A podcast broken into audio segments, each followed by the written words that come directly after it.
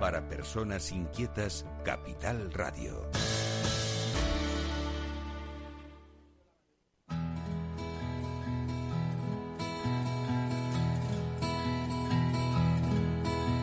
Comienza la caja de Pandora. Al verte sonreír. Al verte sonreír. Un programa especialmente dedicado al mundo de la discapacidad. El niño que ayer fui. El niño que ayer fui. En Capital Radio La 10, cada semana hablamos de aquellas personas que por una causa u otra han llegado a ser dependientes. No, no vendrá y así sabrás lo bello que es. Lo presenta y dirige Paula Romero. Caen Caen mil lágrimas al mar.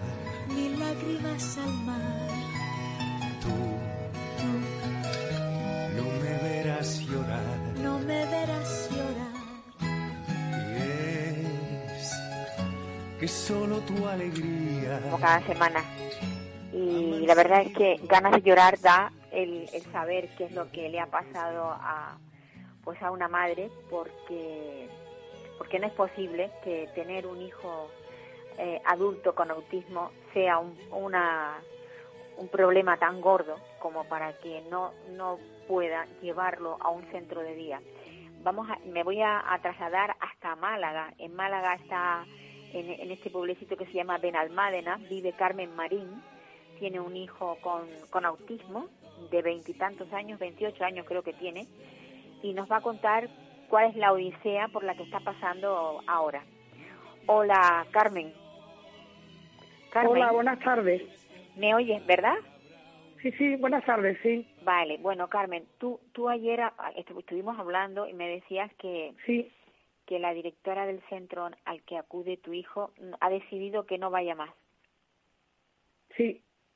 ¿Cómo, cómo ha sido esto? Cuéntanos. Bueno, a ver, esto, eh, en primer lugar, mm, como desgraciadamente en Andalucía y creo que en otras comunidades mm, tienen la misma situación que tenemos aquí, que no hay plaza de autismo, pues Sí. me dirigí a asuntos sociales, no me ayudaron en nada, tardaban 20 días en darme una cita, total, que por mi cuenta busqué yo, y el único sitio que había era un sitio que precisamente hace años hemos estado luchando unos padres para que abrieran 15 plazas concertadas, que por cierto fuimos engañados, porque yo sabía que cuando la Junta de Andalucía concertara esas plazas no iban a ser para los padres que estaban allí luchando, porque es que hay gente en lista de espera y no le van a dar las plazas a los padres de Málaga que hemos estado peleando, que hemos salido en el periódico, porque eso lleva, eh, vamos, que no, no somos los padres los que lo decidimos, eso está gente que está en lista de espera y la Junta de Andalucía, a través, vamos, cuando han pasado unos cuantos años, ha concertado las plazas, 15, que son las, por las que luchamos, se ha quedado en eso, y claro, por supuesto, ahí había mucha gente con varios años en lista de espera, y los padres que estuvimos luchando, pues no ha entrado ninguno de los que estuvimos luchando allí. Yo en aquel tiempo os no pensaba fuera, os quedaste- o sea, Carmen, a ver, a la ver mayoría, yo no sé si, si ha llegado a entrar alguno, sí, porque ha habido eh, Pilar, que su hijo mm, lo han tenido que mandar a un centro de Granada, otra señora que su hijo ya después de salir en la tele en todas partes lo han mandado a San Juan de Dios, que ya abrieron una unidad de autismo, o sea, que de los que yo sepa que estábamos allí peleando, creo que no ha entrado ninguno, porque claro que eso no lo decidimos los padres, a lo mejor hay otro que lleva cinco años en lista de espera y, y le dan prioridad. No Sí. importa que nosotros hayamos salido en los periódicos ni que hayamos estado peleando para que ellos, para que ellos lo abran. vale. Y entonces, después de, esa, después de esa lucha que tuvisteis para que se abriera ese centro, no te quedaste sin plaza. No, yo, yo en aquel momento, porque yo mm, pensaba que mientras que mi hijo lo pueda yo manejar, no lo pensaba meter en ningún sitio. Pero mi hijo lo relaciono yo con una mm, que le empezaron a dar unas convulsiones a partir de los 23 años y empezó a empeorar. Du- durante el verano se ponía muy mal, bueno, y ya la última que le ha dado fuerte, fuerte fue en febrero, que yo me había fracturado un pie y estaba con el padre, que se, incluso se llegó a partir un hombro de la convulsión que le dio, cayó al suelo y desde entonces era peor que nunca. Ajá. Total, el padre y yo pensábamos que mientras que viviéramos que no le vamos a meter, pero que esto ya está desbordado, que no podemos con él. Vamos, de todas formas, el padre no estaba de acuerdo en que yo lo meta en ningún sitio, porque que mientras que él viva, que ya estaba a punto de morir, porque le han operado vida muerte del corazón, que no lo metía en ningún sitio. Total, yo ya me he visto sola, mm, en mi empresa se han portado muy bien porque me han dado vacaciones, mientras que arreglaba el tema del niño de meterlo en un centro, yo el médico que llevo aquí con mi hijo es el peor médico entre lo del padre, la gravedad que ha tenido. Y lo del niño, llevo un médico aquí encerrado con las 24 horas que no para de romper cosas, se autoagrede, grita. Tengo los, bueno, y aparte que yo ya sufro de depresión y ansiedad hace más tiempo. Total, que encontré ese centro, solamente había una plaza. Primero le dije que no, porque vi ya el precio y todo, digo, uy, no, pero bueno, a los dos minutos me arrepentí y volví a llamar y le dije que sí. Total, lo llevé allí. Yo digo, cuando vean al niño, ya ven, con la conducta que tiene, que es un salvaje, van a decir, pero claro, en un centro específico de autismo, de momento no pueden decir, aquí no lo admitimos. ¿Vale? Lo admitieron. Empezamos progresivamente porque estas personas, eh, bueno, igual que los niños pequeños, se tienen que ir adaptando poco a poco, un par de horas, otro par de horas, tres horas, se fue adaptando durante unos días hasta que yo empezara ya a trabajar. Bueno, pues ya eh, se me ocurre a mí decirle, porque tenía que haber sido de ellos. Digo, vamos a ver cómo lo hacemos para que mi hijo se monte en el transporte cuando me vea que yo dejo mi coche en la puerta del trabajo. ¿Vale? Bueno, pues entonces, ¿cuál es mi sorpresa? Cuando ahora me aparece un señor que lo habían llamado el día antes, que el señor no es ni, eh, vamos, que es el de mantenimiento, que lo habían mandado para que recogiera, que tiene que recoger a los usuarios, no a uno que va antes, y él conduce y lleva a los usuarios, que eso está prohibido. Tienen que llevar un chofer y un monitor, que es lo que yo pregunté, me dijeron que iban dos, que es totalmente falso. Ahí ya vieron ellos que esto ya se le desbordaba, que no iban a poder con mi hijo. Total, cuando llegué, eh, la otra señora que me atendió, que no voy a decir su nombre, me dijo que eso es mentira, que yo no me habían dicho a mí que iban dos monitores en la autobús. Vi a una de las monitoras, digo, tampoco voy a decir el nombre, digo, tú no me dijiste que iban dos monitores. Claro, la muchacha no tiene la culpa. Dice, sí, pero yo me refería al paseo. Digo, no, pero yo me estaba refiriendo a la recogida de mi hijo, porque es que yo sé que como no se quiera montar en la furgoneta, vamos, que vienen los geos y no lo montan en la furgoneta porque es que tiene 28 años y pesa 110 kilos. Madre mía. O sea, ¿cómo se puede usted imaginar que pueden llevar solamente uno con esa conducta y una persona conduce y lleva a tres usuarios o cuatro? Complicado, muy complicado. Complicado. Bueno, pero es que ahora encima me he enterado, que no sé si es verdad, que me lo han dicho, que es que no tienen ni autorización para llevar la furgoneta con los servicios privados que dan. Madre mía. Pues entonces, claro, ahí ya vieron ellos que había un problema. Ya había que, además, me lo dijo el, hombre este. Dice, esto ya, aquí ya se lo quitan de medio como puedan. Efectivamente, bueno, me habló la directora, que es que la otra habría tenido un mal día porque me comparó la problemática de mi hijo, porque yo le dije que no podía reducir la jornada para llevar a mi hijo yo y recogerlo. Y me dijo que para eso estaba la familia y que además que ella también cambiaba su horario para llevar a su hija al ballet. O sea, comparar una hija, llevarla al ballet con un, con un hijo con un grave trastorno del espectro autista, cambiamos y que tengo que trabajar para comer. Carmen, al final, ¿qué es lo que qué, qué solución te han dado? No, bueno, al final que se empeoró todavía más porque la directora me mandó un WhatsApp que quería hablar conmigo.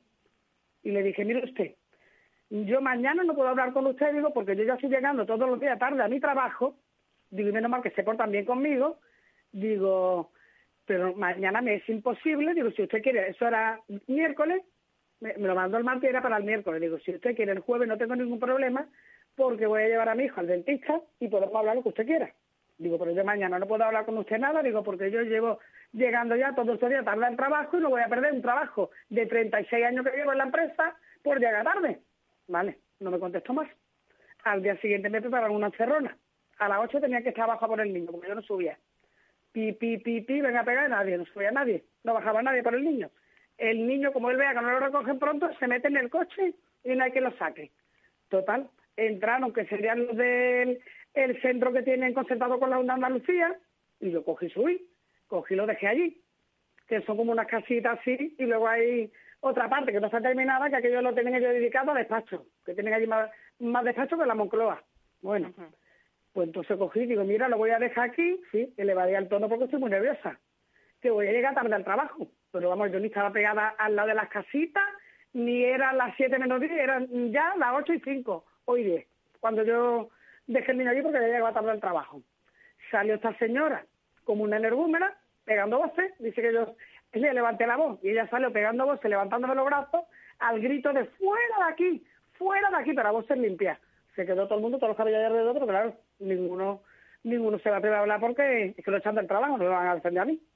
Pues nada, fuera, fuera, fuera, metiendo las manos, nos echó para abajo, incluso le dio un empujón a mi hijo para echarnos para abajo, amenazando con que iba a llamar a la policía. Digo, no, no, no, a la policía la voy a llamar yo.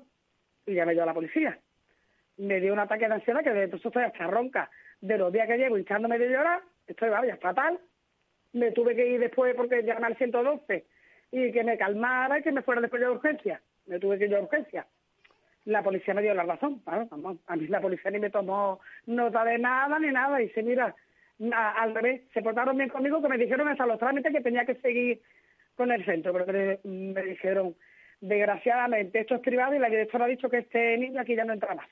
Ajá, que también dicen ellos que este día se, que se quedó allí, sí, porque el niño se metió en la furgoneta y los monitores, los pobres, no le van a sacar. Como además estaba llena de policía, la directora no iba a sacar al niño de allí a patar, que se hubiera podido hubiera hecho.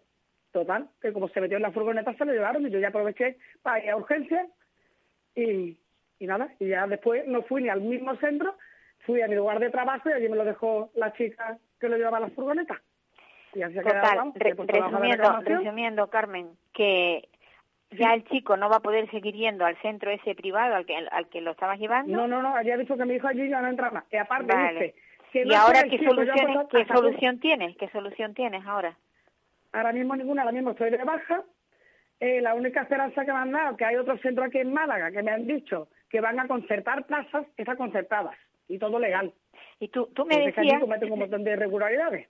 Sí, tú me decías que una cosa que te sorprendió es que la directora comentó que que no que no habían chicos con autismo con trastornos de conducta, que eso era como No, esto lo ha puesto el otro señor, que es el que lleva allí, el que ha promovido todo para que los padres pelearan y todo, que se lleva allí ya un montón de años, que ahora, por ejemplo, por lo visto es gerente gerente vale, ¿y qué es lo, qué es lo que ha alegado para no...? se ha, puesto, se ha puesto públicamente que no existen o algo parecido los, los autistas con grave trastorno de la conducta, que estos son debido a entornos hostiles, como padres como yo, que por eso están así, ellos.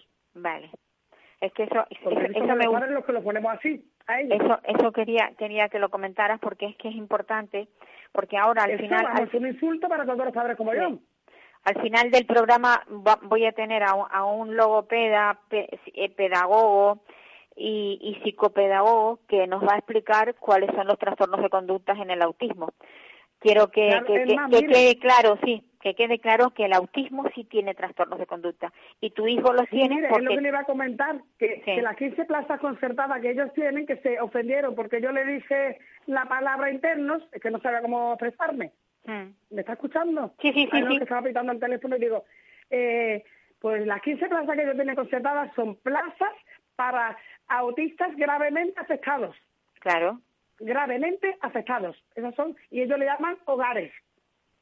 Bueno. Porque internos que yo no saben qué palabra, palabra usar.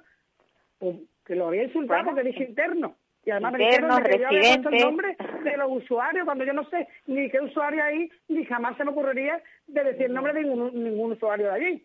vamos, y lo pueden poner donde quieran que no escrito el nombre de ningún usuario. Pues, mm, Carmen, a ver si tiene suerte y esto y esto se arregla. A mí me encantaría que Claro, yo por lo menos lo que quiero es que salga a la luz claro. como personas. Primero, que si yo me pongo nerviosa porque usted me está escuchando hablar con usted, que yo con usted, al revés, lo que le tengo que agradecer es que se haya preocupada de mi problemática, es que mi estado de ansiedad es que hablo así porque porque ya tengo tal ansiedad que no puedo lo sé, lo sé, lo sé, lo sé, Carmen, lo sé, lo sé y, te entiendo, y te entiendo perfectamente. Tiene que tener un, poco de humanidad, empatía, para saber que un padre, con la situación que estamos, los padres que sufrimos esto, esta problemática con los hijos. Sin duda, sin duda. Y además teniendo que trabajar y, no, y no, y no sabiendo dónde ponerlo. Sí. Mi trabajo de camarero de piso, y yo para mí ya en unas vacaciones ya en trabajo, y tengo artrosis, tengo, vamos, 56 años que tengo y llevo 36 en la, en la profesión pues ya mi trabajo está convertido ya en unas vacaciones para mí. Prefiero estar trabajar picando piedra que estar regando con mi hijo, de la conducta que tiene como está mi hijo de mal. Pues sí, sin lugar a dudas. Pues nada, Carmen, te, deseo, te, deseo muchísima suerte. A ver si consigues... Muchísimas gracias. Ya, mm, como mm, porque el programa vuestro me dijeron que era de Canarias. Sí, pero se escucha a nivel pues, nacional a través de nuestra emisora. para para solidarizarme con todo el pueblo de Canarias, con todo lo que han sufrido del volcán y darle mucho ánimo. Pues sí, pues muchísimas gracias. Carmen, un abrazo muy fuerte y mucho mucho ánimo y tranquilidad. Tranquilízate porque cuanto más tranquila estés, mejor mm, vas a hacer las cosas, seguro. Sí, pero es que eso es que ya lo que peor venido a ser eso, porque yo lo compartía con el padre, unos días lo tenía él, otros días yo, pero ya las 24 horas perenne con él, esto a cualquiera, vamos, ni puede hacer mis necesidades, no me pues deja de comer. Si estoy hablando por teléfono, no tiene que estar hermano allí porque piensa pegar voces. No puedo ver la tele. Una, una, situación que conozco, Carmen. La conozco y como, y como yo, muchísimas madres que seguramente nos están escuchando y saben lo que es tener un hijo con autismo y trastornos de conducta. Un abrazo muy fuerte. Y sobre todo que, se identifiquen y que cómo se puede insultar tan gravemente diciendo que esto es por culpa del entorno pues, hostil. Pues sí, un abrazo. Amigos, esta, esta es la vida que tiene una persona cuando, cuando en su familia tiene un hijo con, con problemas de conducta debido al autismo. Eh, la realidad es esa, no, no es otra. Y, es muy dura, muy dura. Ahora vamos a tratar de hablar con, con, nos vamos a ir hasta Extremadura. Estábamos en Málaga y nos vamos hasta Extremadura. Y en Extremadura quiero contactar con Chema Tobar, Tomar es una persona que se dedica a, llevar un hogar tutelado de personas con discapacidad. A ver si contactamos con él. Espero que sí. Bueno, pues un hogar tutelado, para quienes no sepan lo que es, es un suele suele ser normalmente un piso que se alquila o que se compra eh, por la administración y entonces en él pues residen un grupo reducido de personas con, con esto, con distintas capacidades, o con discapacidad, con autismo, o bueno, son siempre personas dependientes. Hola Chema. Hola Paula, buenos días. Estaba tratando de explicar lo que era uno, un hogar tutelado, un poco, pero es mejor que nos lo cuentes tú porque llevas muchos años haciendo ese trabajo tan inmenso que es el de cuidar de personas que tienen discapacidad. Perfecto. Cuéntanos, dinos, dinos, ¿qué es básicamente un hogar tutelado? Pues un hogar tutelado eh, es un proyecto que mm, se inició hace unos 30 años, eh, lo hicieron varias personas, entre ellos el Padre Ángel con Mensajeros de la Paz, pero hay otras personas que también lo han hecho y son pisos donde se recogen a niños de familias desestructuradas o en mi caso personas con distintas discapacidades psíquicas, eh, tutelados por, la, por las administraciones y donde se les intenta mm, arropar en un ambiente familiar. Luego hay distintas diferencias de pisos tutelados. Lo que viene siendo lo habitual es que sean, pues eso, pisos con personal cualificado y en turnos rotatorios. El nuestro, la excepcionalidad que tiene es que somos mi mujer y yo, las personas que cuidamos de estas personas tuteladas, todas ellas, por la Administración, en, mi caso de la Junta de Extremadura, son todas discapacitadas psíquicas, son mujeres, y estamos las 24 horas del día, los 365 días del año. Eso es lo que hace, la eh, excepcionalidad no me gusta utilizar, lo que hace la diferencia con los pisos tutelados al uso. Claro, pero fíjate, la diferencia es muy grande en cuanto al, vínculo que se crea entre sus cuidadores y los usuarios, porque no es lo mismo tener tres turnos con tres personas distintas, o sea, con tres o seis, el número que fuera, ¿no? Pero en este caso son dos personas que están día y noche con ellos, o sea, es como si fueran realmente una familia. Pues prácticamente tú lo has dicho muy certeramente porque yo en la actualidad tengo 56 años. Empezamos hace 28 años. Mm, yo tengo a personas, siguen siendo las mismas personas. Ah, otra particularidad que hay que diferencia este piso es que los mm, de familias desestructuradas, como el sistema eh, ha dejado de creer en ellos y están en la guerra del feminismo, contra la cual yo estoy totalmente en contra, y todo lo que tengo son mujeres, pero son personas discapacitadas el mundo de la discapacidad lo han dejado eh, al margen, gracias a personas como tú y a colectivos que seguimos creyendo en ellos, mayormente los padres, ¿eh?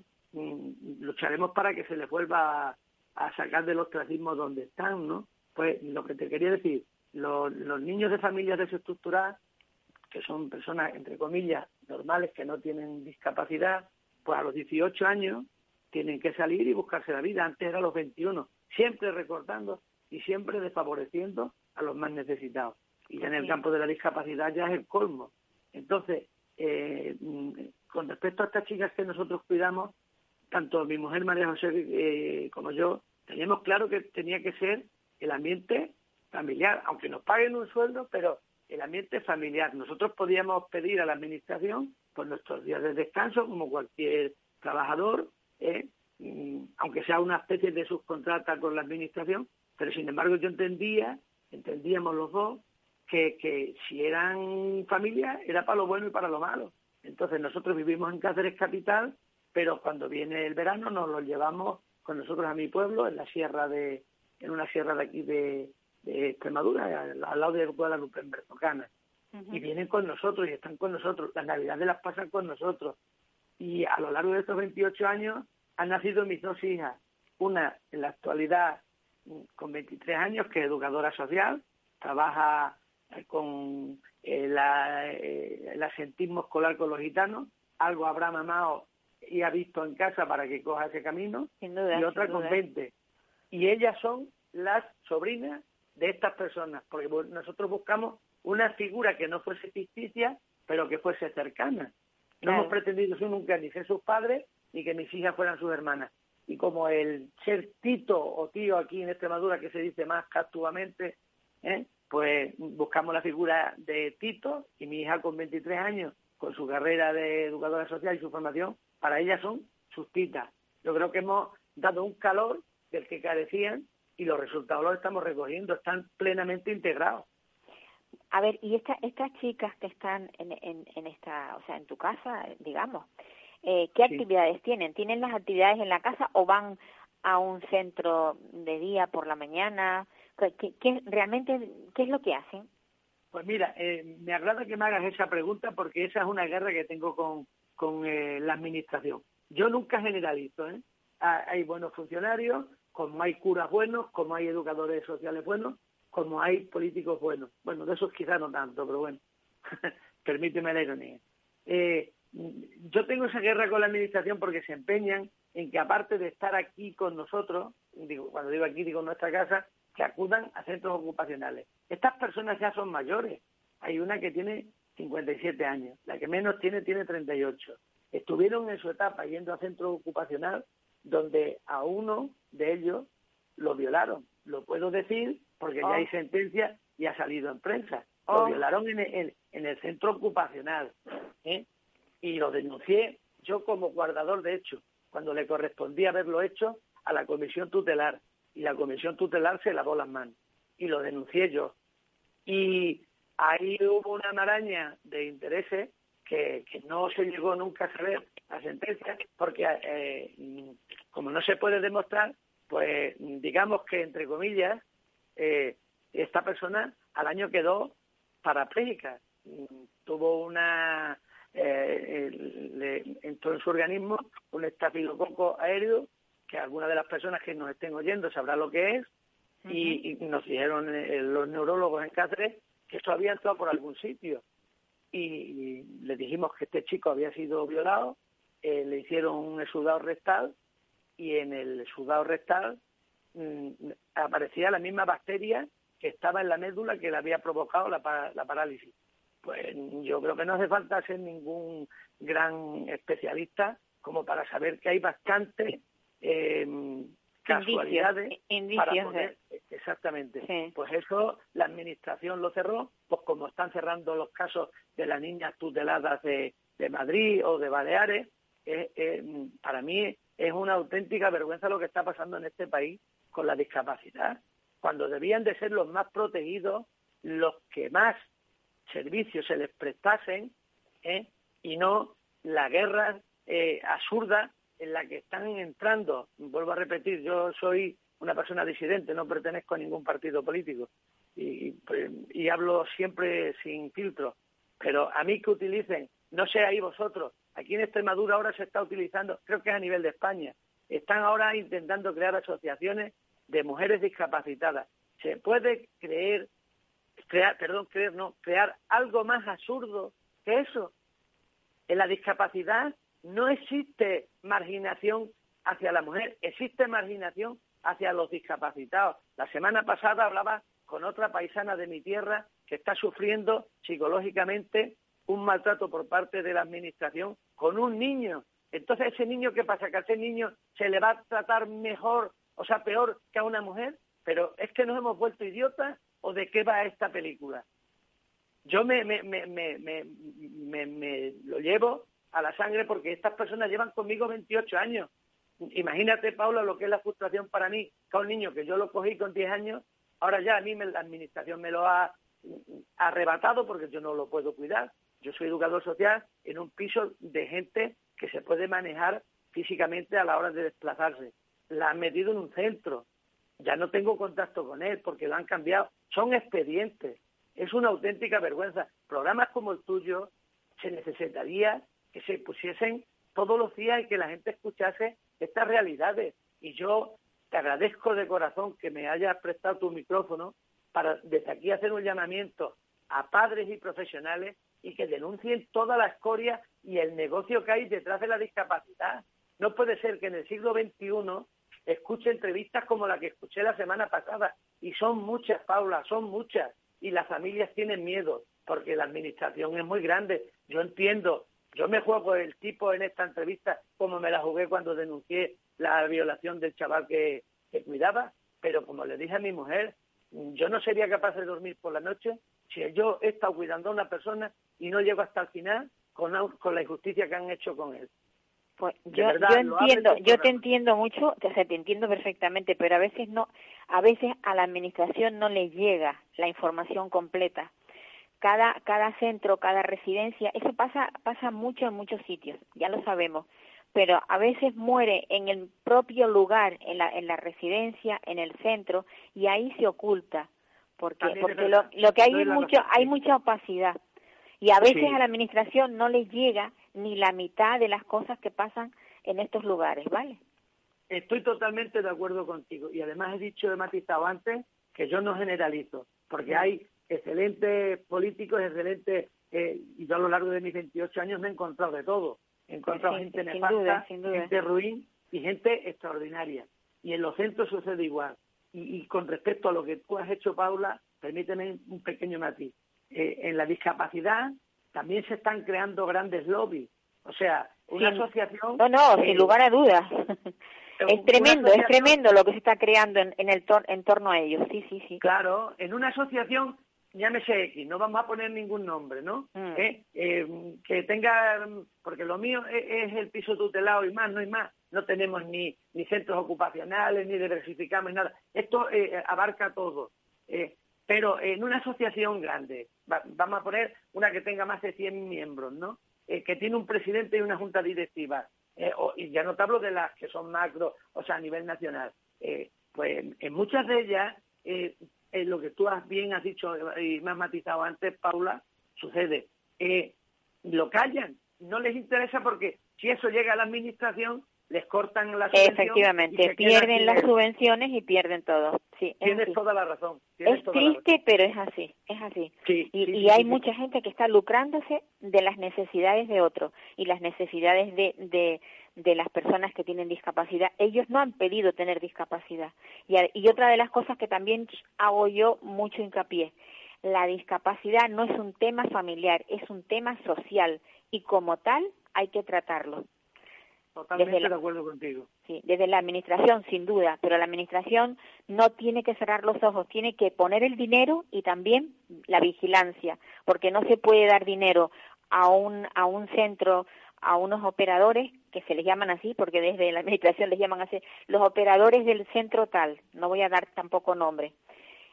Va mucho dinero, pero luego no se dan cuenta ni, no saben ni qué comen, ni qué ratio es la que tienen, no saben si hay muchos chicos, si hay pocos chicos, suficientes, el personal no es suficiente, ¿qué es lo que está pasando? Pues esto hay que moverlo y por eso está este programa.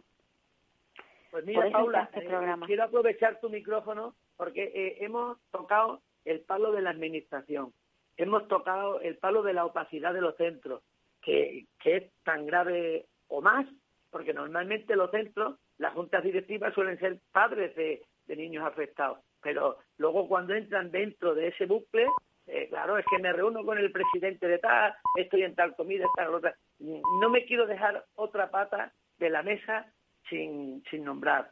Y muchos de los que nos estén oyendo me van a dar la razón. Mira, yo llevo luchando, Paula, desde hace muchos años, en el consejo sectorial que hay aquí en Cáceres, soy el más veterano de, los que asistimos. Y claro, hombre, para mí es más fácil porque soy es mi asociación, pero yo yo soy deficitario. A mí del convenio que me dan, todo lo que me exceda y está fiscalizado, eh, lo tengo que pagar de mi bolsillo. ¿eh? Pero, ¿qué hacen las macroasociaciones? Es otro de los, de, los cánceres que tienen las familias de las personas con discapacidad con respecto a donde se trabaja con ellos. Les cobran unas cuotas porque alegan las juntas directivas que, la administración no les da bastante dinero. Yo me mato con las asociaciones en el Consejo Sectorial que si no se les da bastante dinero, se les reclame. Pero tú a un papá que tiene un niño yendo a tu centro no le puedes cobrar 20, 30, 40 euros diciéndole que con eso vas a pagar eh, un, servicio más para su hijo. Porque ese dinero no está fiscalizado. Ese dinero no se sabe dónde va. Y, al final y al final ese servicio no se lo están ofreciendo. En, la mayoría. Yo no digo que a lo mejor sí. Yo no digo que todo que, que todo sea así. Pero tú un dinero que das eh, por, eh, es que para eso están los, las políticas sociales. Eh, sí, hay, hay, mucha, hay mucha, ya, digo, hay mucha opacidad y desde luego mucha gente con ganas de lucro se lucran y se lucran con, eh, con las necesidades de otros. Mira, Paula, eh, termino, perdóname un segundino. Mira, te voy a poner un ejemplo. Eh, ahora mismo tenemos que hasta hace unos años éramos el, el espejo a mirarnos en Europa con, con la sanidad pública. ¿eh? Yo soy amigo del presidente del donante de órganos de Extremadura. Me hacía un día una reflexión que yo no me había parado a pensarla, ¿no? Eh, está enfermito de corazón, la han tenido que operar varias veces y me decía, Chema, no sabes la suerte que tenemos de tener una sanidad pública. Si yo me hubiese tenido que costear las operaciones de corazón, me hubiera tenido que reencarnar diez veces para hacerlo. Y yo le contestaba, digo, joder, pues, pues perdóname la expresión, eh, pues mira, eh, estupendo que, tengamos dinero para pagar la tuya. Y ojalá yo no lo necesite nunca y con mi dinero se pueda hacer. Bien, tú entenderías, entendería tu audiencia que mañana mm, vayamos a una operación de corazón y nos dijesen en el hospital, mire, hasta 30.000 euros eh, lo paga la seguridad social. De los 30.000 euros hasta los 60.000 euros, por poner cantidades, eh, que no tengo ni idea, los tiene que abonar usted. El mismo absurdo es ese Vamos, el mismo absurdo no. La misma aberración es esa que la que hemos contado antes de que a esos papás que bastante problema tienen con eh, el sacrificio de cuidar de esas personas especiales, tengan que gastarse más dinero de lo que, eso debería de estar pues cubierto por las administraciones. Sí, Perdona que me haya extendido. No, no, no te preocupes, pero de todas maneras sí te tengo que dejar porque tengo tengo otra otra persona pendiente. Estoy de acuerdo contigo, Chema. Y en cuanto a lo de la sanidad pública, bendita sea la sanidad pública y que dure muchísimos años, que no nos la desmantelen. Por supuestísimo. Vale, pues nada, un abrazo y a cuidar de esos chicos, de esa, de esa gran familia que, que tenéis en, eh, en vuestro hogar. Hemos dejado más de media vida y yo seguiré luchando mientras la fuerza y Dios me ayude a hacerlo. A pues, ellos y a los que me, pidan ayuda, con, la experiencia por lo que pueda aportar. Con mucho ánimo y, y mucha suerte. Y muchísimas gracias a ti por lo, el trabajo tan excepcional que haces. Hasta otra. Adiós, chao. Bueno, pues ahora ya después de, estar en Extremadura, a ver si nos vamos hacia Valencia, porque en Valencia, en Valencia quiero hablar con, con Vanessa Vives. Vanessa Vives Lucas, ella tiene un, un crío con cuatro años que bueno, porque le ha nacido con una enfermedad de esas denominadas raras, que no es que sea rara, es que sencillamente es una enfermedad que no, no es habitual, no nacen muchos niños con ella. El problema de esta enfermedad no es que esté enfermo de ella, sino que es que es una enfermedad degenerativa y que, y que este niño de cuatro años pues cada vez está teniendo menos, menos actividad, cada vez está más, más, eh, bueno, perdiendo más capacidades. Y, y, lo que está claro es que lo que hace falta es que, la, que, que los gobiernos dediquen más dinero para la investigación. Vanessa la tengo al teléfono y voy a hablar con ella. Hola Vanessa. Hola, buenas tardes, Paula. Yo explicaba un poco mm, que es, bueno, no he dado el nombre de la enfermedad que tiene tu hijo, pero he dicho que, que bueno, que tu niño cada día va perdiendo facultades y va y va mermando más en su en su calidad de vida. Correcto. Cuéntanos por qué. Bueno, mi hijo tiene una enfermedad ultra rara, de, es una enfermedad metabólica de depósito lisosomal llamada focosidosis. Eh, en lo que consiste esta enfermedad es que hay una enzima que tiene un déficit vamos, que no hace su trabajo como debería hacerlo, y esta enzima es la encargada, es la responsable de la acumulación de glucosa en el cuerpo. Y lo que hace es degradar este exceso de azúcares en el cuerpo. Como él tiene el déficit de esta enzima, esos azúcares se van acumulando en diferentes tejidos, en el cerebro y en otros tejidos, en el hígado y en otros en otras partes del cuerpo, en el pie, en la piel, en los huesos. Entonces, esta acumulación de azúcares, pues eh, según el acúmulo, el depósito sea mayor, el daño es mayor, sobre todo el daño cerebral. Por eso es una enfermedad degenerativa. Hasta ahora no hay nada, o sea, no, no, en, España eh, creo que es el, el, único caso el de tu chico, ¿no? Sí, ahora mismo somos caso único en España de que se conozca, porque estas enfermedades son tan difíciles de diagnosticar. Nosotros nos ha costado cuatro años y varios y tres meses. Hasta los cuatro años y tres de, de edad de Rubén no hemos conseguido llegar al diagnóstico y buscando hemos estado tres años desde que todo empezó porque él nació bien, nació sano, eso me decían, el desarrollo primer año fue todo normal, eh, pero cuando tenía que empezar a andar, pues el niño no andaba, empezó a jatear muy tarde, a los 16 meses, fue todo muy lento a nivel motor. Y ya a los 21 meses es cuando los médicos se pusieron las pilas y empezaron a buscar, porque hasta el momento me decían que no le pasaba nada, que era un retraso madurativo. Y a los 21 meses es cuando ya empezaron a hacer pruebas y pruebas y más pruebas, pero no salía nada, no, no sabían de, de dónde venía este, este retraso. Y, estuvimos yendo a multitud de médicos, de hospitales, nadie sabía nada. Y hasta este verano no conseguimos dar con la, con la enfermedad. Eh, a través de un a través de un estudio genético muy muy exhaustivo eh, mirando todo el genoma, prácticamente todo el genoma que tenemos, los 22.000 genes que tenemos las personas, y gracias a esa prueba es donde encontramos eh, la mutación que le estaba causando el daño al niño. Además, para poder, aun teniendo la, genética ya confirmada, había que hacer otras diferentes pruebas para, para llegar al diagnóstico completo. Se le hicieron otra resonancia muy específica junto con una espectroscopia, luego una, una analítica completa de orina, para ver los residuos que tenía en orina, si tenía esos, estos azúcares, esos oligosacáridos en orina. Y luego le hicieron también una analítica de sangre para ver eh, esta enzima, para ver si mm, trabajaba, hacía qué porcentaje tenía y vieron que no, no funcionaba, que esta enzima eh, es inexistente, no, no está haciendo su trabajo lo que debería hacer. Y ya con toda esta serie de pruebas se confirmó la enfermedad. Por eso es tan difícil de diagnosticar, que no solo con una con un resultado vale, hay que hacer mucho tipo de pruebas para poder llegar a ello. Claro. Yo, yo, yo cuando, cuando contacté contigo, una de las cosas que te pregunté es si él tenía una, un, pues una dieta especial, si su, su alimentación era distinta a la de otro chico, a la de otro niño de, de su edad, y me comentabas que no según los doctores, también eh, hay mucho desconocimiento de esta enfermedad por la, por la poca frecuencia, ¿no? Que, que la, la, baja prevalencia que hay de esta enfermedad. Pero bueno, en principio, lo que me han comentado todos los doctores a los que he preguntado eh, es que no influye eh, la ingesta de azúcares que, que haga el niño, que no es lo mismo que los, estos azúcares que se acumulan es a nivel celular, no es a nivel de sangre. Entonces, que el niño puede comer tranquilamente, eh, puede llevar una dieta normal, porque yo le doy mucha fruta, él come mucha fruta, entonces me daba miedo que toda esa fructosa, en vez de hacerle bien, le estaba haciendo daño.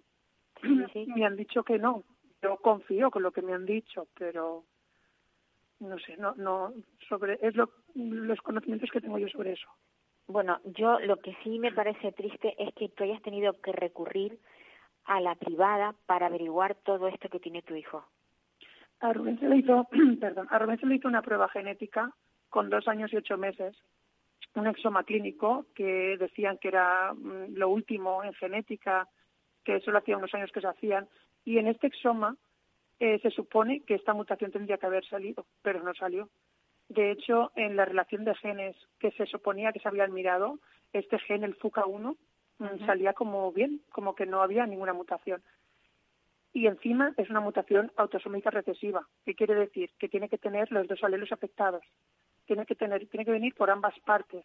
Coincidimos en el mismo gen. Eh, eh, eh, una mutación en el mismo gen. Entonces, Rubén, no tendría que haber salido una mutación en el, en el FUCA1, tenía que haber salido las dos. Y no nos informaron. No nos informaron en, ese, en esa prueba primera de, de menos de tres años, no nos informaron que estaba esta mutación. Hubiéramos adelantado, hubiéramos adelantado más de año y medio. Claro. Eh, ¿Hubiéramos llegado a lo mejor a hacer el trasplante de médula? Mm, pues a lo mejor sí, a lo mejor no, porque es una opción que se da cuanto el niño es más pequeño y la enfermedad aún no se ha desarrollado.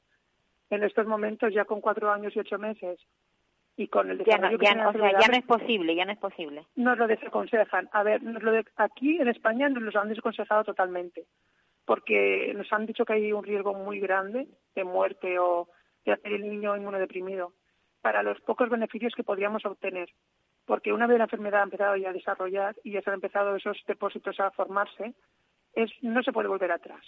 Entonces, que los, los beneficios serían muy, muy limitados para el gran riesgo que correríamos. Eh, gracias a, difundir nuestro caso y hacerlo público, eh, eh, me han contactado otras familias de, en Estados Unidos. He podido conseguir un grupo de, familias que, que, que, que engloban a varias enfermedades, entre ellas está la focosidosis. He encontrado hasta el momento 12 casos de la misma enfermedad, 12 niños, algunos niños, algunos un poquito más mayores, eh, por todo el mundo. Mm, la mayoría en Estados Unidos, en, Reino, en Inglaterra he encontrado un par también, Arabia Saudí, bueno, hay repartidos por el mundo. y, de hecho, em, tú me comentabas que se supone que a lo largo de todo el mundo lo que habrán será un centenar. Menos, menos, menos. menos. Un centenar ha sido a lo largo de la historia. Ajá. Desde que se conoce esta Desde que se conoció la enfermedad, vale. Claro, de ese centenar la mayoría ya han fallecido. O sea, desde que desde que hay registros en la literatura sobre esta enfermedad, hay ciento y poco casos. Ahora mismo, eh, que estén, que vivan y que tengan esta enfermedad, yo he contactado con 12. No sé si a lo mejor hay varios más, pero bueno, no, no seremos muchos más tampoco. y, y, y, de estos 12, de estas 12 familias, varias de ellas sí que eh, me han hablado eh, que, que, en Estados Unidos, en Minnesota, en la Universidad de Minnesota, sí que hay algunos doctores que, que, están, que operan a niños, hacen trasplantes de médula eh, con niños con edad tardía, o sea, con cuatro o cinco años. ¿Y qué resultados han obtenido? ¿Dime? ¿Que ¿Qué resultados han obtenido? Es mm, complicado. Eh, me han pasado todos los datos de, de los doctores y la universidad donde lo realizan y ha habido un poquito de todo.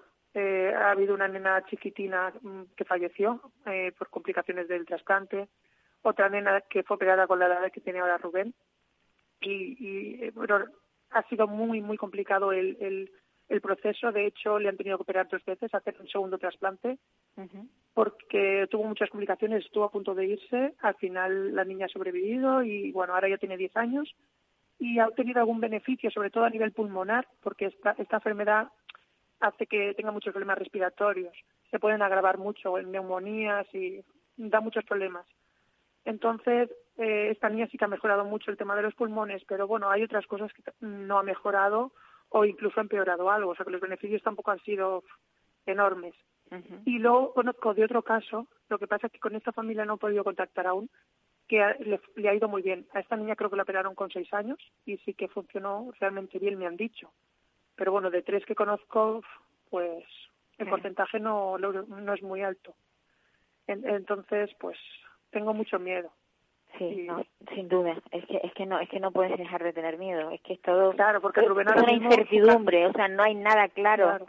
Todo. Claro. Ahora mismo en su calidad de vida, dentro de sus limitaciones, porque él no anda, no habla, eh, a nivel comunicativo y cognitivo pues también está muy está afectado pero bueno de momento no tiene dolores eh, no tiene cortamientos musculares ni, ni, de articulaciones entonces dentro de lo que cabe, su calidad de vida no es mala. Claro, y además me- tú contento, me decías que ríe, que está feliz, que se le ve feliz. Siempre, siempre está contento, sí, siempre está feliz porque no tiene dolor de momento. Claro, claro. Entonces, someterle a, a algo tan agresivo, solo de pensar que lo podemos perder, o, o el dolor o el daño que él puede, uf, es algo muy complicado. Entonces, Vanessa, lo, lo importante es que esto se sepa, que se diga. Sí, Eh, sí, er- sí. es, es, este, este, Rubén es el único niño en España, pero igual a partir de, de hoy, que se, se está hablando en, en la radio, aparece otro otro crío por otro lado, o una cría, y, y bueno, igual podéis hacer algo, uniros. Pero sobre Sí, todo lo que sí lo que sí se tiene que hacer, y aquí ya lo, lo decimos, es que se investigue que se investigue, que no, que no se pueden dejar porque sean uno o dos casos aislados. Es importante, todo ser humano tiene un derecho y el derecho a, a tener una calidad de vida y la investigación es lo que puede llevar calidad de vida a estas personas que por por suerte o por desgracia han salido, han, han nacido con esta con este problema. por supuesto, porque Rubén es el caso ahora, pero en un futuro no sabemos Claro, si puede ser el hijo de alguien, el hermano de alguien, Sin sobrino, el nieto. O Pues sea, ahora mismo nos ha tocado a nosotros, pero pero hay que investigar. La investigación de ahora es el futuro de mañana. O muy ¿sabes? importante, muy Entonces, importante. hay que investigar, Sí. por supuesto.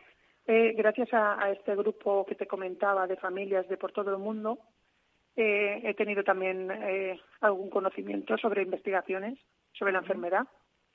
Eh, me han comentado que hay una empresa japonesa, eh, una farmacéutica. Bueno, he, he estado buscando y he visto que está a lo largo del mundo, tiene está por 80 países. Aquí en España, en Madrid, también tenemos una de la misma empresa que está haciendo estudios con ratones eh, de fucosidosis de esta enfermedad.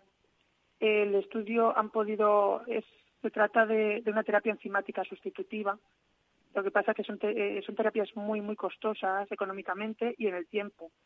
Entonces, eh, se está avanzando bastante en ese aspecto.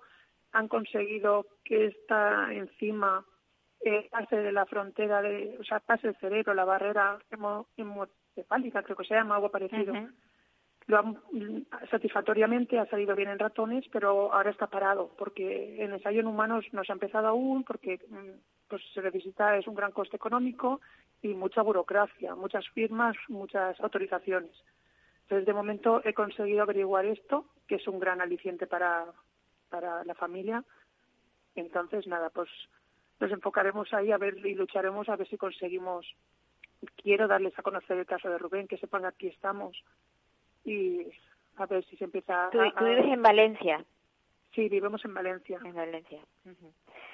Sí. Pues Vanessa, yo, yo la verdad que te se- deseo toda la suerte del mundo para que esto, mm, no sé, se, se vea una luz al final del túnel, algo donde agarrarse, donde decir, pues mira, aquí tenemos y, po- y podemos a lo mejor hacer algo, llegar a alguna parte que sea lo suficientemente satisfactoria para que Rubén tenga calidad de vida y, y que no vaya eh, perdiendo sus capacidades, las que tenía, que hasta que me decías que cada día está más tiene Sí, tiene más problemas, incluso hasta para la deglución, me, me comentaba. Últimamente le está pasando Sí. esto, sí. Sí, es, lo que más está perdiendo es a, nivel motor. Eh, hace un, un- cosa de dos meses así ha dejado de gatear. Eh, y no es que haya dejado totalmente, porque todo lo que va perdiendo lo va perdiendo muy poco a poco, pero ya tiene mucha dificultad, eh, está perdiendo mucho el control de la pelvis. Entonces, mm, mm, da dos pasitos y enseguida se, se le va el tronco hacia un lado. Entonces, bueno. Y luego a nivel de, de tragar, también llevamos un mes. Siempre ha tenido de vez en cuando, eh, con algunos alimentos le costaba más tragar. Él tiene disfagia con los líquidos, lleva ya un año Ajá. y medio que el agua la lleva espesada. Ajá. Pero bueno, en principio era solo con el agua, con los sólidos no. Pero ahora llevamos ya cosita de un mes, mes y medio, que le está costando bastante, bastante tragar. Mm, está teniendo mucha, mucha tos, muchos, no llega a atragantarse, pero le, le cuesta tragar, le cuesta mastigar, no tiene fuerza en la boca, entonces, y tiene mucha desorganización eh, en toda la, la parte de la boca y el tragar, entonces sí, es, cada vez está mostrando más problemas. A ver, lo- las doctoras, las logopedas mm, me han hablado de- del botón gástrico, que llegado el día, pues habrá que, pero bueno, de momento vamos a seguir trabajando el tema de la disfagia, a ver si coge un poquito de fuerza y por lo menos mantener el máximo tiempo posible. que pueda comer por, por mucha, poco, vamos. Mucha fuerza, Vanessa, mucha fuerza, mucho ánimo y, y, y, y sobre todo mmm, sigue como te veo, mmm, animosa, sí, tratando gracias. de buscar soluciones y eres una madre enorme, enorme. Muchísimas gracias. Gracias a vosotros por darnos voz y por dejarnos contar nuestra historia y ayudarnos, que todo granito de arena cuenta. Poquito a poquito Pues sí. llegaremos. a ver si en algún momento volvemos a, conect- con, a contactar y me dices, mira, Paula, esto, Ojalá. esto tiene, es, es, es muy pequeño, pero tiene algo, tiene algo a lo que podemos agarrarnos. Sí, Un abrazo Ojalá, fuerte. ojalá. Si no es esta, esta farmacéutica que sea otra, otra, otro laboratorio, Sí. otra, lo- otra entidad que quiera investigar algo, aunque fuera un tipo de medicamento que ayude a, a que esas sustancias no se acumulen, a que ayude a degradar un poquito, es. lo que sea, cualquier cosa, cualquier avance que nos pueda ayudar. Pues sí, un abrazo muy fuerte. Muchísimas gracias. Besitos a. Rubén, besitos a Rubén. De vuestra parte, un beso enorme. Un beso. Pues bueno, ya estamos en el en la recta final de- del programa, pero no quiero no quiero cerrar el programa sin antes hablar con Carlos de Lemus.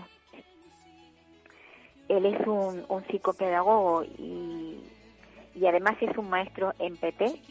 eh, trabaja con, con niños con autismo y sabe lo que es el autismo y sabe y sabe que, que el autismo conlleva en muchas ocasiones trastornos conductuales porque es que me quedé con esa cosa de, de que la señora de Benalmádena decía que, que su hijo, que le habían dicho que su hijo eh, tenía esos trastornos debido a, bueno, pues al ambiente en el que podía vivir y eso, eso no es correcto.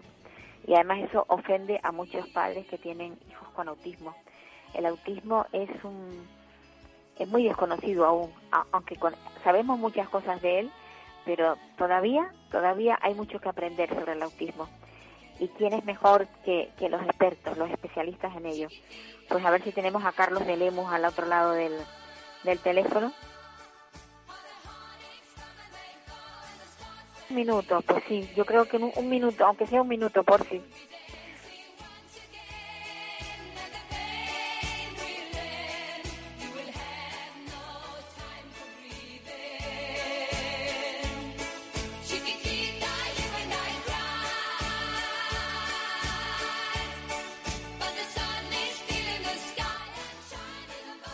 Carlos, Sí, hola, me queda un minuto, por favor, dinos, dile a, la- a la- a los que nos están escuchando que el autismo tiene trastornos de conducta. pues por supuesto que sí. Además, no se circunscriben solo a ser disruptivos, sino el hecho de la inflexibilidad y los cambios hacen que la conducta se vea afectada por manifestaciones de ansiedad y de contrariedad, que es lo que provoca rabietas, eh, respuestas inadecuadas, mm, como tirar cosas o ponerse a llorar, patalear. Es decir, existen los trastornos de conducta, evidentemente. Incluso el, la autoagresividad. Sí, pues sí, sí, por supuesto que sí. Es que me, me ha dado mucha pena porque mm, hemos estado hablando con, con la, la anterior entrevistada y, y nos ha cogi- cogido el, te- el, el, el tiempo. Pero quería quería que Carlos Le, eh, de Lemus, que él es profesor de PT y pedagogo y psicopedagogo y logopeda, mm, nos dijera eso. Sí, sí, los trastornos de conducta existen, pero no porque existan entornos hostiles. Vamos, todos los entornos son percibidos como hostiles, cuando realmente, por esa distorsión, lo que existen son eh, eh, o entornos que pueden ser disarmónicos con la forma de percibir y de sentir que tiene la persona con autismo. De ahí los apoyos visuales, los apoyos a la organización cognitiva del entorno, las personas que les asisten, etcétera, etcétera. Es configuración de entorno precisamente para que no haya respuesta en esos términos, en términos agresivos. Pues sí, gracias Carlos. Muchísimas gracias a ti. Muchísimas gracias. Bueno, amigos, pues ese, ese, ese, ese minutito hace, ha servido para abrir los ojos a la realidad que es el autismo. Desearles a todos que se cuiden muchísimo porque todavía está por ahí el virus y que la semana próxima, pues nada, volveremos. Un abrazo.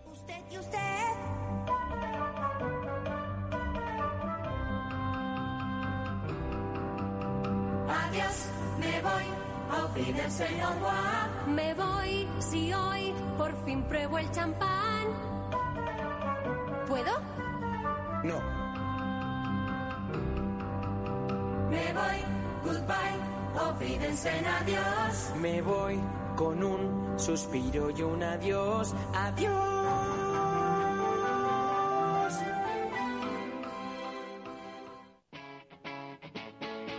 Capital Radio.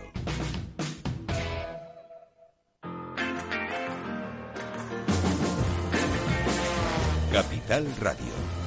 Música y mercados. When your legs don't work like they used to before. And I can't sweep you off of your feet. Will your mouth still remember the taste of my love?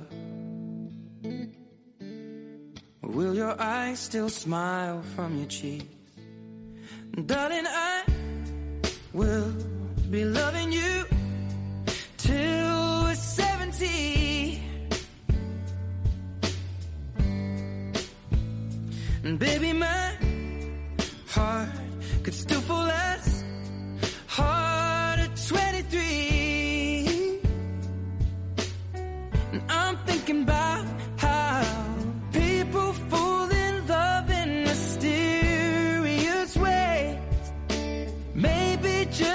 touch of a hand. Well, me, I fall in love with you every single day. And I just wanna tell you I am. So, honey, now